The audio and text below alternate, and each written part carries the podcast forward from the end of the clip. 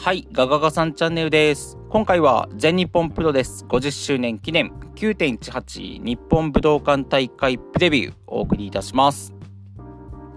で、実はあの私も今回富山から足を伸ばして日本武道館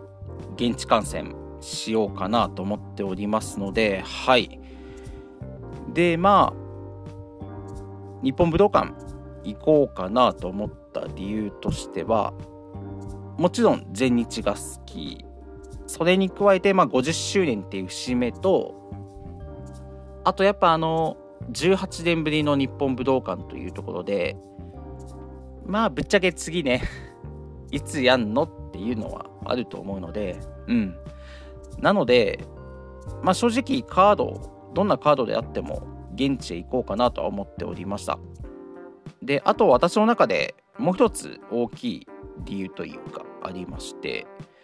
とそれがあの2012年の DDT の日本武道館大会、武道館ピーターパンですね。あもうそれこそ、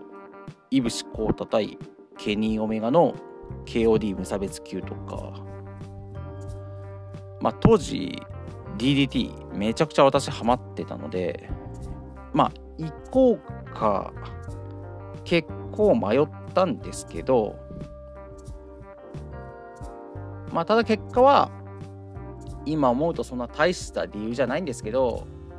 ちょっとした用事が入っちゃってまあ断念というか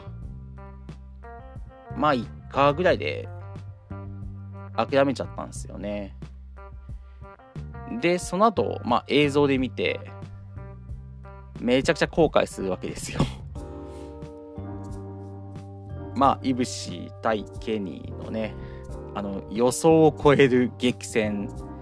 あと、まあなんといっても、その、武道館ピーターパンのエンディングですね。えっと、サンプラザ中野くんの大きな玉ねぎの木の下での生歌からそのと、えっと、その日出場した選手が花道からリングに集まっていくっていういやもうあのエンディングがめちゃくちゃ良くて私がこれまで見てきたプロレスの大会のエンディングではもうダントツの1位ですね。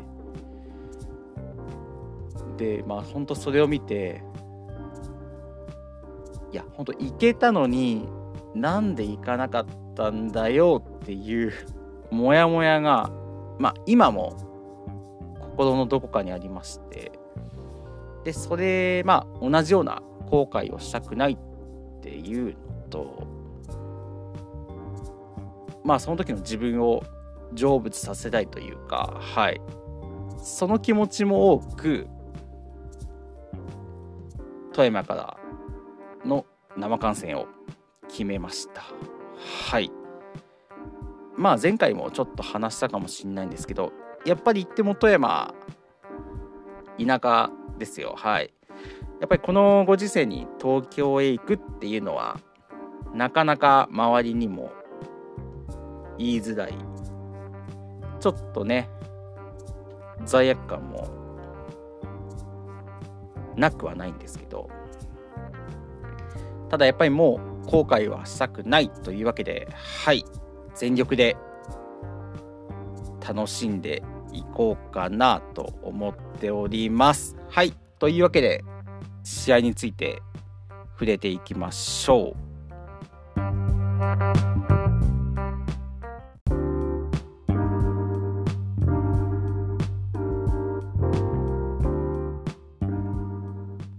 はい、じゃあ全日武道館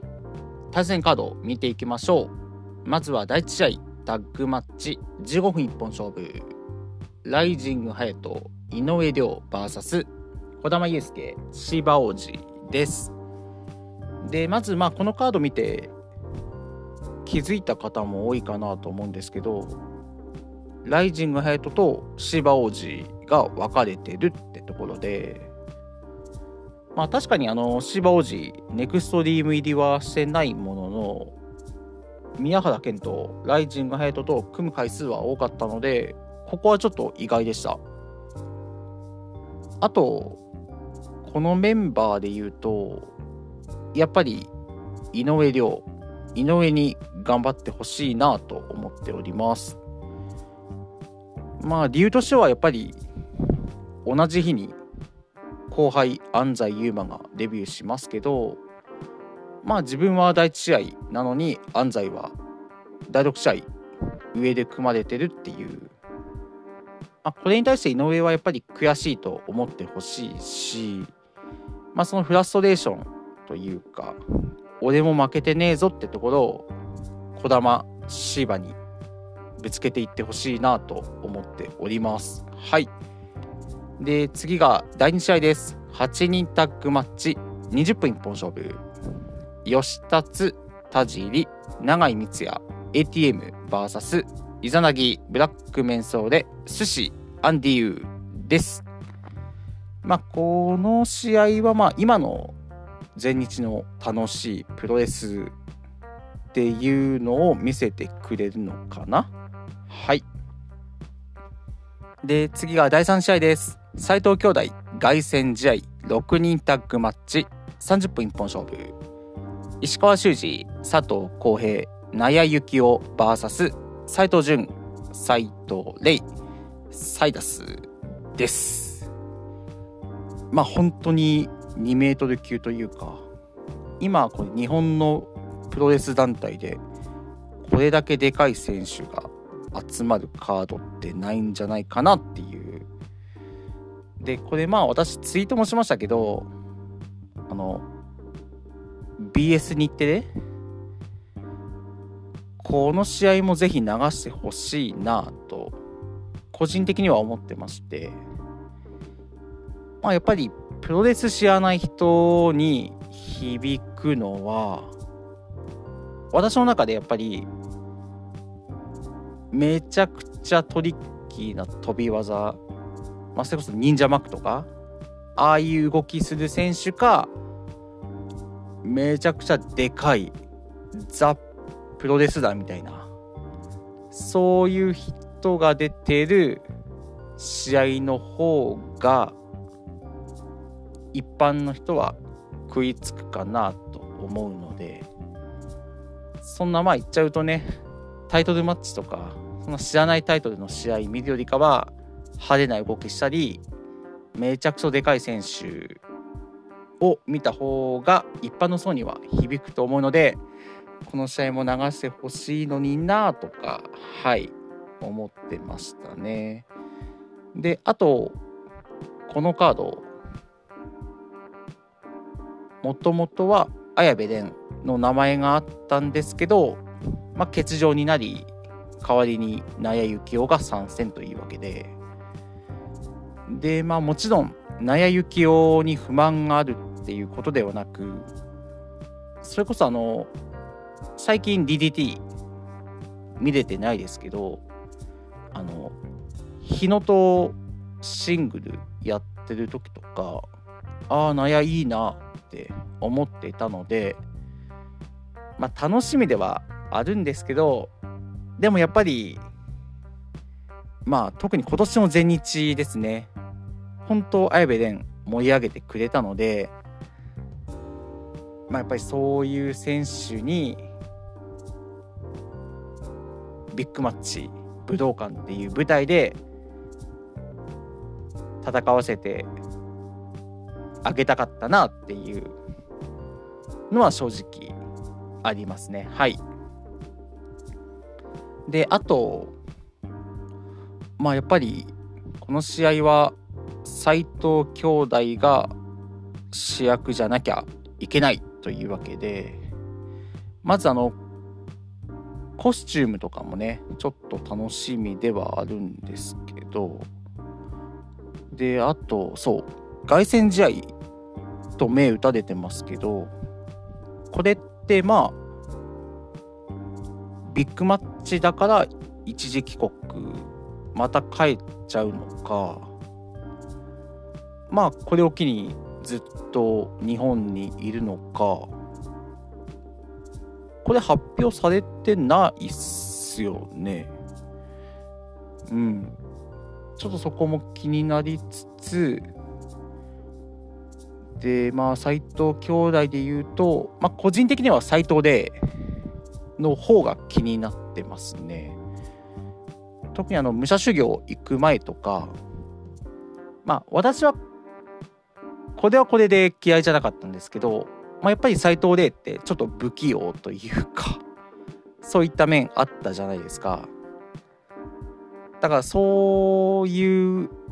部分を持ってた例がこの武者修行によってどう変わったかっていうのはすごい注目しております。であとはそう。これこそ本当個人的なんですけど佐藤浩平ですね。この日初めて佐藤浩平を生で見ることになるのであの強烈なエルボーとファルコンワードぜひ出してほしいなと。これめちゃくちゃ期待してます。はい。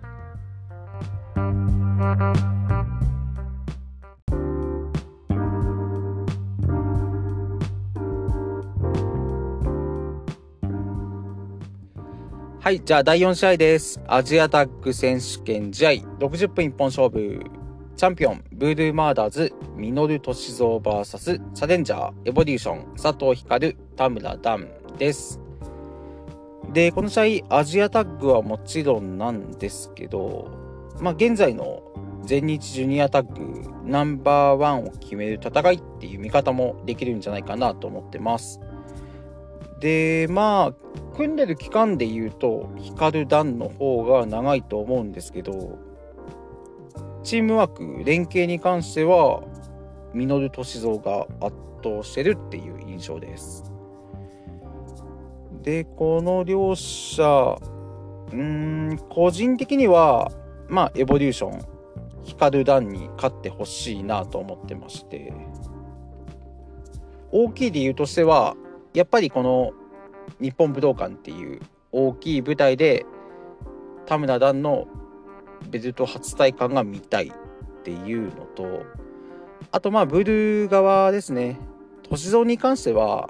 まあアジアなくてもガオラありますしミノルに関してはまあ世界ジュニア戦線どんどん絡んでいってほしいなと思っているのでまあ別にアジアなくなってもいいかなってところではい。当日は私エボリューション応援していきたいなと思っておりますはいで、次が第5試合、スペシャルシングルマッチ30分一本勝負。鈴木みのる VS 大森北斗です。で、このカードは、まあ、正直、スペシャルシングルと銘打たれてますけど、現時点では私、あの、大森北斗のチャレンジマッチにしか見えてなくて、まあもうこれ全然見たくない絵なんですけど まあどうせミノルが北斗をボコボコにするみたいな感じになっちゃうのかなと思っております。はい。で、次が第6試合です。安西優馬デビュー戦。シングルマッチ30分一本勝負。永田裕二 VS 安西優馬です。で、いよいよですね、期待の新人、安西がデビューします。で、もう本当に期待されてるっていうのが分かるのが、この第6試合っていう試合順と、あとあの、鈴木治さんに入場曲を作ってもらったっていうのに加えて、その入場曲を、まあ、当日ですね、武道館生演奏していただけるってところで、まあ、新人ってみんな緊張すると思うんですけど、まあ、これだけ盛りだくさんにされると安西もやっぱりより緊張しちゃうかなって分かんないですけどね思ったりするのでまああんまりなんか飲まれず今持ってるね実力を発揮できたらいいなと思ってもちろん期待は私もしております。で、対戦相手の永田裕二に関しても、まあ賛否出てますけど、まあ、結構、私は肯定的でっていうか良くないですか？まあ他団体のビッグネームとね当たれるっていう話題性しかも新日ですよ新日。あの新日公式が多分これこの試合について記事を出してくれると思うのでまあ早い段階でまあこれもいいのか悪いのかなのかもしれないんですけど安西っていう名前は新日ファンにも届くんじゃないかなと思っております。はい。で次が第7試合です。スペシャルシングルマッチ。30分一本勝負。青柳優馬 VS クリストファー・ダニエルズ。はい。まあ唐突ですよね AEW はい。で、ぶっちゃけ私もそんなクリストファー・ダニエズ、存在はしてますけど、試合とか全く見ておらず、で、最近ちょっとね、YouTube でいくつか試合を見まして、これ間違ってたら訂正してほしいんですけど、まあなんか良くも悪くも、まあ、何でもできるというか、器用にこなすっていう印象で、最近のあの AEW の試合、まあ、YouTube で無料だったんで見たんですけど、まあ、その試合は負けてましたね。で、あと、まあ、結構やっぱいい年なんで、うーん、やっぱ青柳に勝ってほしいかなっていうのはありますし、てか勝たなきゃダメっすよね、これ。はい。で、あとあの、今あのダニエルズって AEW のレスラーの人事担当ってやってるんですか？まだ継続して。だとすればまあ青柳ねチャンスじゃないですか。なのでまあクリストファー・ダニエルズ私もですけどそんな知らない人はこれまあ AEW 参戦査定マッチ的な感じで見ると結構乗れるんじゃないかなと思います。青柳いいとこ見せてくれ、いいとこ見せてくれって感じで見ればいいんじゃね？はい。じゃあ次行きます。えっと、第8試合です。全日本プロレス創立50周年記念スペシャル6人タッグマッチ30分一本勝負。淵正信、大仁田敦、越中史郎 VS グレート小鹿矢津義明、井上正雄。で、えっと、レフェリーが和田恭平。で、リングアナサーが木原文人。はい。この試合に関しては、何も言えねえっすね。はい。ちょっと、それこそ当時見てないので、うん。まあ、ただこれが結第8試合って結構上に組まれてることは驚きました。はい。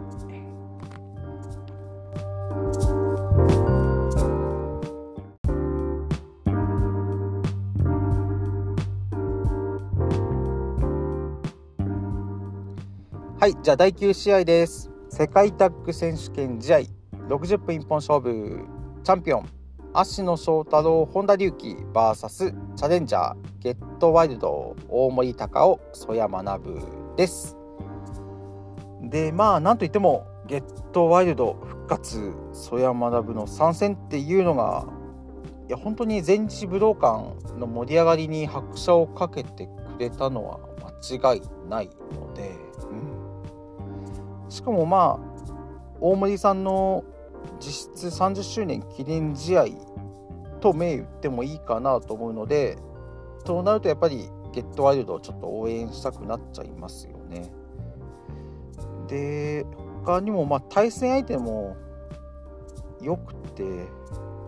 足のホンダなんてまあそやと因縁があるじゃないですかレッスルワンつながりで。で特にあのソヤと足野って一時期タイトルマッチ何回もやってませんでした？なんかそんな印象もあるのでやっぱり特にソヤと芦野なのかな？このマッチアップに心躍らせる方は多いと思いますしかといってまあ大森さんと本田もね前哨戦ではバチバチ見せてくれたのでってなるとまあどの組み合わせもありやなって感じでうん。期待できますね。うん。であとそうそれに関してはまあ今のは混合で、まあ、赤髪赤いコスチュームカラコンまで入れてますけどこの日はまあゲットワイルド復活と言ってたので、まあ、多分赤髪も黒く黒くか赤はやめてくるんじゃないかな。ってコスチュームとかもちょっと期待楽しみな一戦になります。はい。で次が第10試合です。世界ジュニアヘビー級選手権試合60分一本勝負。チャンピオンタイガーマスク VS チャレンジャー青柳敦樹です。でまあなんといっても全日ジュニアの最終兵器というか満を期してというかそこで青柳敦樹が挑戦というところで。ただまあ2回前哨戦やってるんですけど、まあ、個人的にはちょっと熱き大丈夫かなっていう不安要素が残す中本番を迎えるってところで、うん、ただまあこれもさっき話した田村段と同じくこの日本武道館という大舞台で世界ジュニア体感っていうのは全日ファンであればみんな見たいと思うので、うん、青柳敦樹全力応援で当日迎えたいなと思います。はい。で、次が第11位セミファイナルです。三冠ヘビー級王座次期挑戦者決定戦シングルマッチ60分一本勝負ジェイク・リー VS 野村直哉です。でこの試合の勝者が翌日の後楽園でのメイン三冠に挑戦できますよっていう戦いになってましてでこのカード決まるまでも2点3点しましてまずもともと決まってたのがジェイク・リー対ジョー・ドーリングこれもめちゃくちゃ見たかったですただまああのドーリングが欠場になりジェイク対野村直哉のシングルマッチが決まります。でさらにそこに三冠挑戦者決定戦っていうのが加わって、まあ、今っていう形ですね。であとそう一応この組み合わせですね王道トーナメント2回戦で実現するはずだったんですけど野村がコロナで欠場になりってとこで流れてるのでまあって考えるとまあいいカードなのかなって、うん、ただなんか私がこうちょっと口ごもっていうのはやっぱり、まあ、これも私のポッドキャストを聞いてくださってる方はご存知と思うんですけどやっぱり野村直哉がいた全日をちゃんと見てなかったのでそこまで思い出が持ててないっていうのがあります。であとまあ昔から見てるファンからしたらこのジェイク野村に関しては前哨戦なんていらないと思うかもしんないんですけど、まあ、やっぱりこの2人の関係性詳しくないファンそれこそ最近全日を見ましたっていう方も多いと思うんですよ。そういう身からするとやっぱり前哨戦で少しでも盛り上げていってほしいというか金を高めてほしかったなっていうのは正直あります。まあ、なのでそんなところもあり私はまあやっぱりジェイクに勝ってほしい。勝ってほしい。うん。まあその武道館のメイン諏訪間が勝とうと宮原が勝とうと。まあどちらとねやることになってもジェイクストーリーはありますので、まあ、スワマに3冠取られてますし、まあ、宮原とジェイクに関してはもう、まあ、やりすぎな感じもありますけど鉄板じゃないですか。なのでここは私ジェイク・リーを応援したいなと思っております。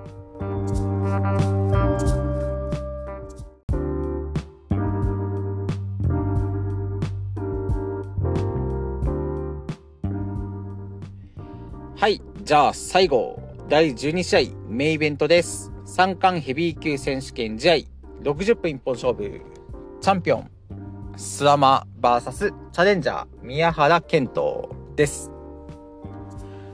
で、そう、この試合の立ち会い人としてスタン・ハンセンが決まっております。というわけで、まず、この試合なんですけど、私的には、えっと、過去対未来っていう見方をしておりまして、もちろん過去がスワマ、未来が宮原なんですけど、まあでもそう定義すると、まあやっぱり未来、宮原が最後締めた方が綺麗というか、しっくりくるのかなと。で、実際まあ、宮原の最高マイクで武道館が閉まるっていう風に想像すると、まあ、号泣とは言わないですけど、まあ、ちょっと泣いちゃうかなっていうのは想像できちゃいましたし、うーん。あ、でも、かといって、全然スワマが勝って、あの、ブードゥーマーダーズのスワマであっても武道館、まあ実質バッドエンドみたいな形なのかもしんないんですけど、それはそれでね、そういう締めもありかなと思ってます。で、まあ、やっぱり、勝手なイメージなんですけど、スワマって、やっぱり自分を犠牲にして、全日本プロレスに身を捧げてきたっていうのが、どうしても感じちゃうので、まあそんな選手が最後武道館を締めるっていうのもそれはそれでかなり感慨深いかなってところで、だから本当にちょっと、私の中で、どっちに勝ってほしいっていうのが決めきれなくて、どっちも勝ってほしい。どっちも負けてほしくない。あ、まあ、ただ引き分けは絶対嫌ですけど、なので、まあ本当に、まあ試合見始めたらまた気持ち変わるかもしんないんですけどなんか全然冷めてるとかじゃなくてまあ結果を受け止めたいなと思っております。はい。でまあ試合で言うと、まあ、やっぱり気になるのがスワマが予告したバックドロップ10連発ですよね。まあ、間違いなくここが試合のキーというか、まあ、宮原がもし勝つとしたら、この10発は受け切ると思うんですよね。で、逆にスワマが勝つパターンだと、この10連発の最後で、バックドロップホールドで3みたいな。感じになるんじゃないかななんて予想しとこうかな。はい。というわけで、うん。あ、そう。あとちょっと気になるのが、まあやっぱりスワマのセコンドというか、この日は、えっと、歳三と稔しか武道館出場してないので、まあ、おそらくこの2人しかつかないと思うんですよね。まあ、ただそうっすね。普段、まあ、後楽園とかだったら全然セコンドの介入ありなんですけど、武道館、今回に関しては、あの、スワマが狂気使ったり、ラフファイト使うのは全然ありなんですよ。まあ、ただあの、セコンドが手を出すっていうのは見たくないかな。うん。どうなりますかね。でも次の日の後楽園にあの、タルとか出るんで、セコンドだけでもついてくれんのかなまあなんか、タルがセコンドだったら手出してもいいかなっていう まあ完全個人的ななんか、好き嫌いになってるんですけど、うん。まあただ、あ、でも、そっか。まあ、セコンドは極力手出してほしくないかな。うん。なんて思ったり、かな。はい。というわけで、ごめんなさい。最後、なんかちょっとまとまんなかったっすけど、プレビュー以上になります。はい。というわけで、まあ、武道館まであと3日ですよ。もう私も現地行きますけど、まだまだ全然なんか現実味がないというか、心ここにあらずというか、うん。いや、でもまあ、なんだかんだ言って、ね、全日武道館のカード発表された時とか、まああの VOD4 日後配信とか、いろいろなんかありましたけど、なんかそんな盛り上がらないっていうか、実際今3日前になってみると、めちゃくちゃ盛り上がってるじゃないですか。はい。いや、ほんと良かったなってところで、うん。当日、いやいや、ほんと楽しみですね。はい。というわけで、以上、ご清聴ありがとうございました。